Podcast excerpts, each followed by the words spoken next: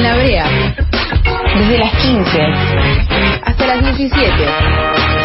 Por la tribu.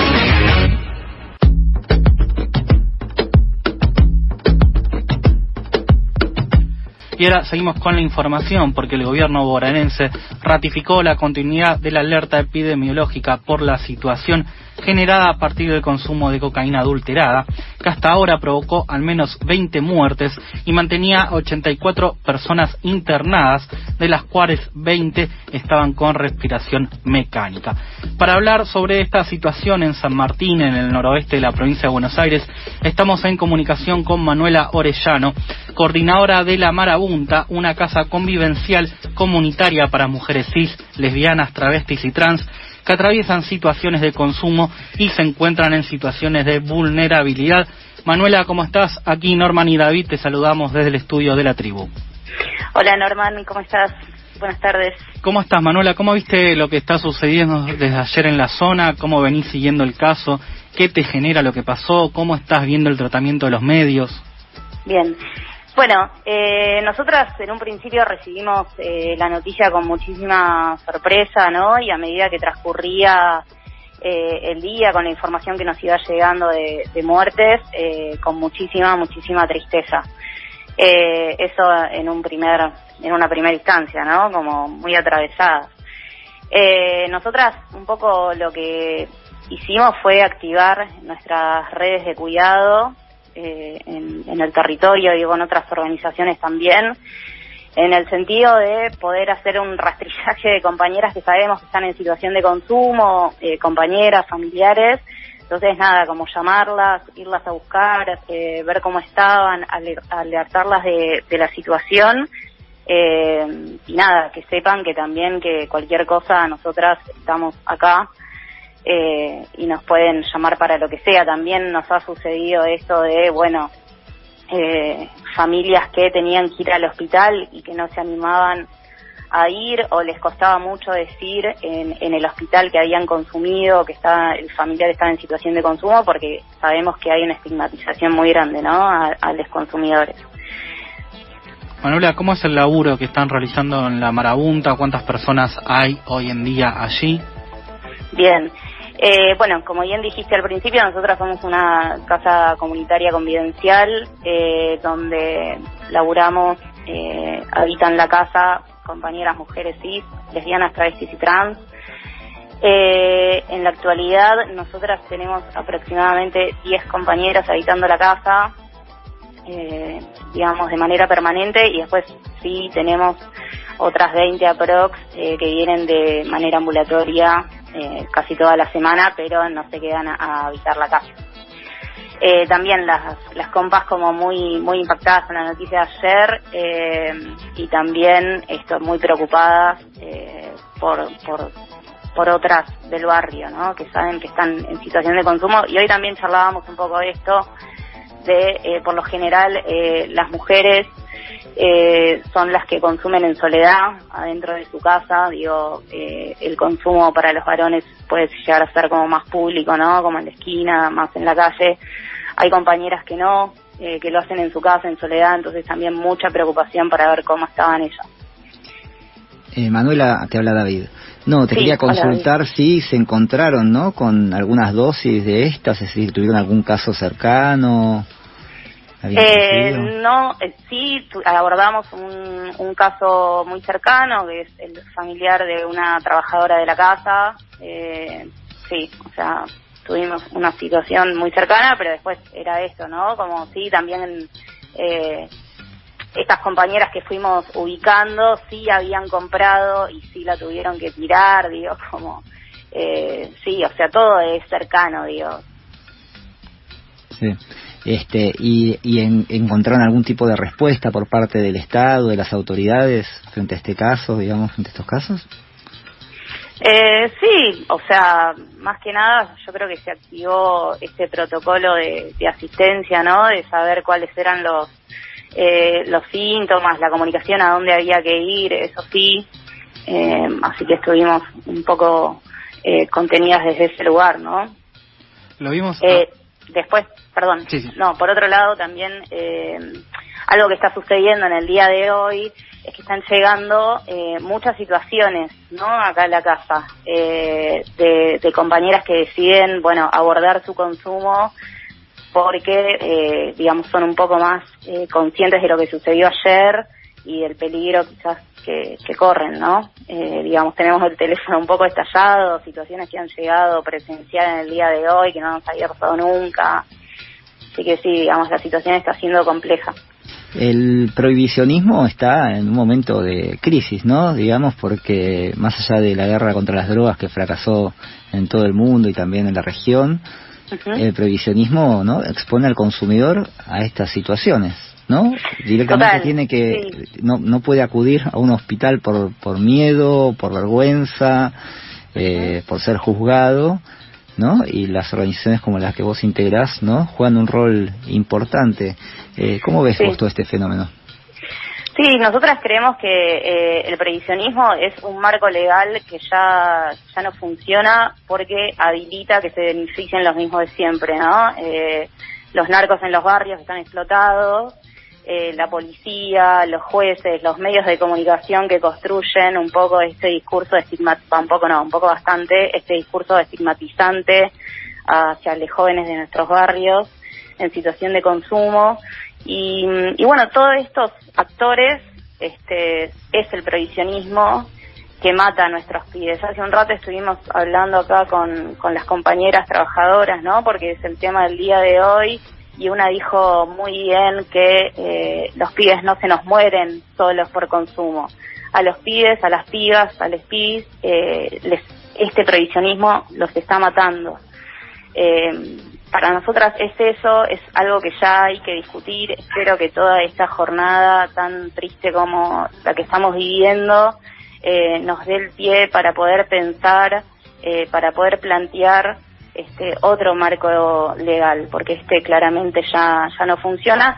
Y el provisionismo también este, es el que sostiene eh, un abordaje del consumo problemático con una mirada abstencionista.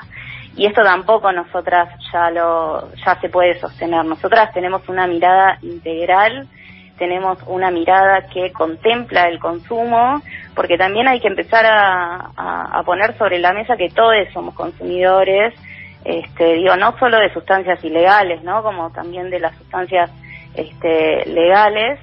Entonces, bueno, nada, no podemos, o sea, las comunidades terapéuticas reciben PIS eh, que solo hacen foco en el consumo, en no consumas, no consumas, no consumas, no abordan nada, no abordan nada que tenga que ver con su vida, con sus deseos, bueno, ese pibe vuelve a su barrio y vuelve a consumir.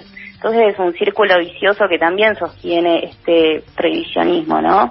Eh, hay que abordar el consumo problemático desde eh, algo más integral, desde algo que tenga que ver más con el deseo. Manuela, cuando se habla de una política de control de daños, varias organizaciones dicen, bueno, pero una cosa es hacer el control de daños en un boliche, en la puerta de un boliche, y otra en los barrios, donde la situación tal vez es diferente. ¿Vos qué opinás de la política de, control de daño? ¿Crees que se, se, puede hacer de acuerdo a cada situación socioeconómica de cada persona? ¿Que tiene que haber una política de Estado de control de daño? Sí, nosotros, o sea, no, yo creo que no es algo que podamos hacer en lo inmediato y, así como algo muy tajante. Sí podemos empezar con una política de control de daño. Eh, obviamente, digo, esto, eh, esta cuestión del prohibicionismo también eh, contempla que no hay nadie que regule el contenido de la sustancia. Eh, bueno, eso de mínima lo tenemos que empezar a, a replantear, a repensar.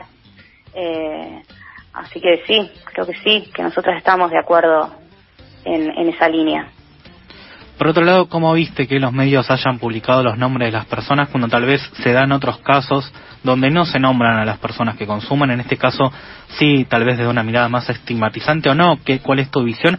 Y también de esto de que hablábamos de adolescentes. En este caso, no hay son personas de casi 30 años, hay muy pocas personas menores que están eh, con estos síntomas o que están internadas o que fallecieron lamentablemente. ¿Cómo ves esta, esta situación?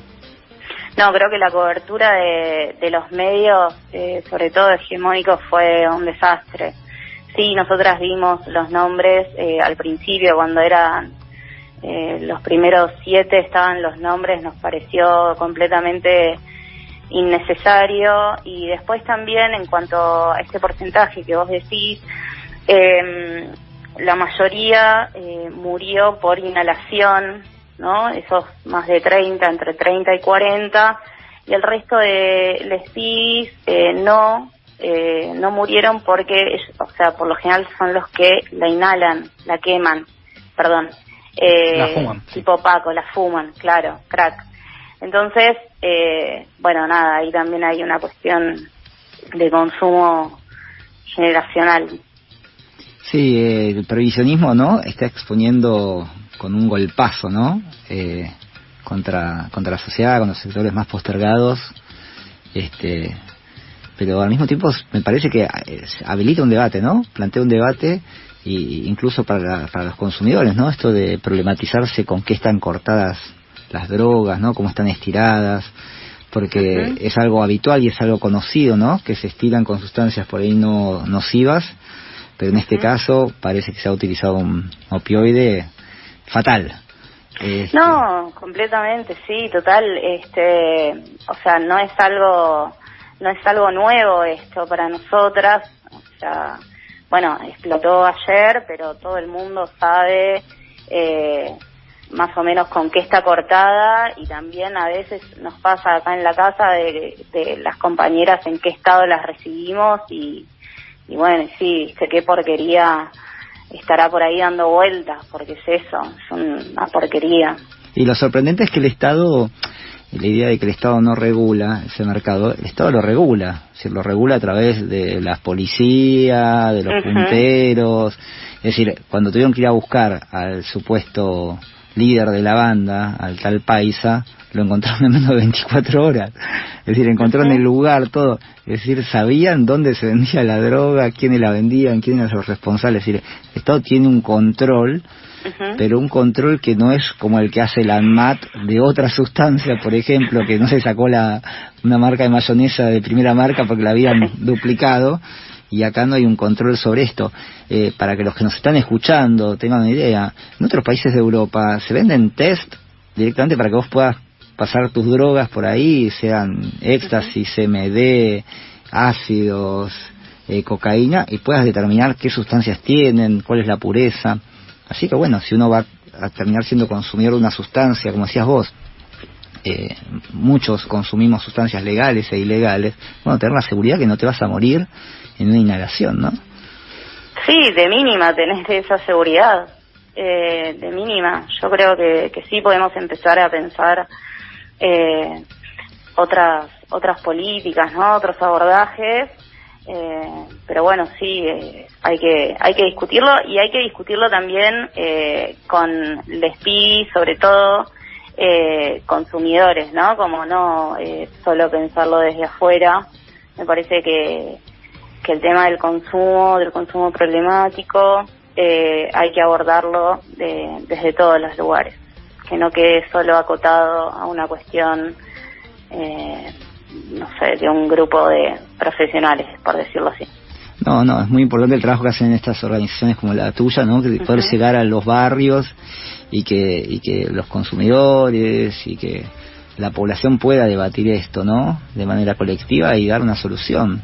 Porque evidentemente hasta, hasta acá, como hemos llegado, bueno, estamos con estos casos que la terminan pagando este, los consumidores, personas que están viviendo una situación de adicción o, y no, no, logran ¿no? acceder a un sistema de salud, sino que rápidamente son penalizados y colocados, tratados con el Código Penal, en lugar de ser tratados eh, con médicos, con profesionales de la salud. Sí, sí, sí, hay que, hay que repensar todo. Eso era un poco cuando empezamos a, debatir hoy, un poco a charlar con, con las compas de acá, con las trabajadoras eso, por dónde arrancamos, ¿no? Por, por dónde empezamos, es un montón, es un montón. Eh, pero bueno, esperamos que, que, que, después de esto tan, tan trágico eh, podamos eh, dar un salto, ¿no? Manuela, ¿cuáles son los números de la Barabunta? ¿Cuál es la dirección para aquellas personas que se quieran acercar, que quieran conocer un poco el laburo que hacen? Eh, eh, las redes de la Marabunta eh, es CCC, la marabunta, en Instagram. Eh, y después también tenemos un teléfono de línea eh, que es 11 77 21 90 67. 11 77 21 90 67.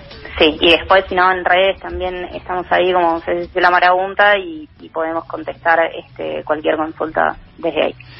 Manuela, te agradecemos muchísimo la comunicación. Vamos a estar pendientes de lo que suceda en esta en esta zona de Gran Buenos Aires, sabiendo que San Martín es una zona donde el narcomenudeo está bastante constante y donde genera muchos estragos en la sociedad, en las personas y especialmente en las mujeres, en las lesbianas, en las travestis y en las personas trans.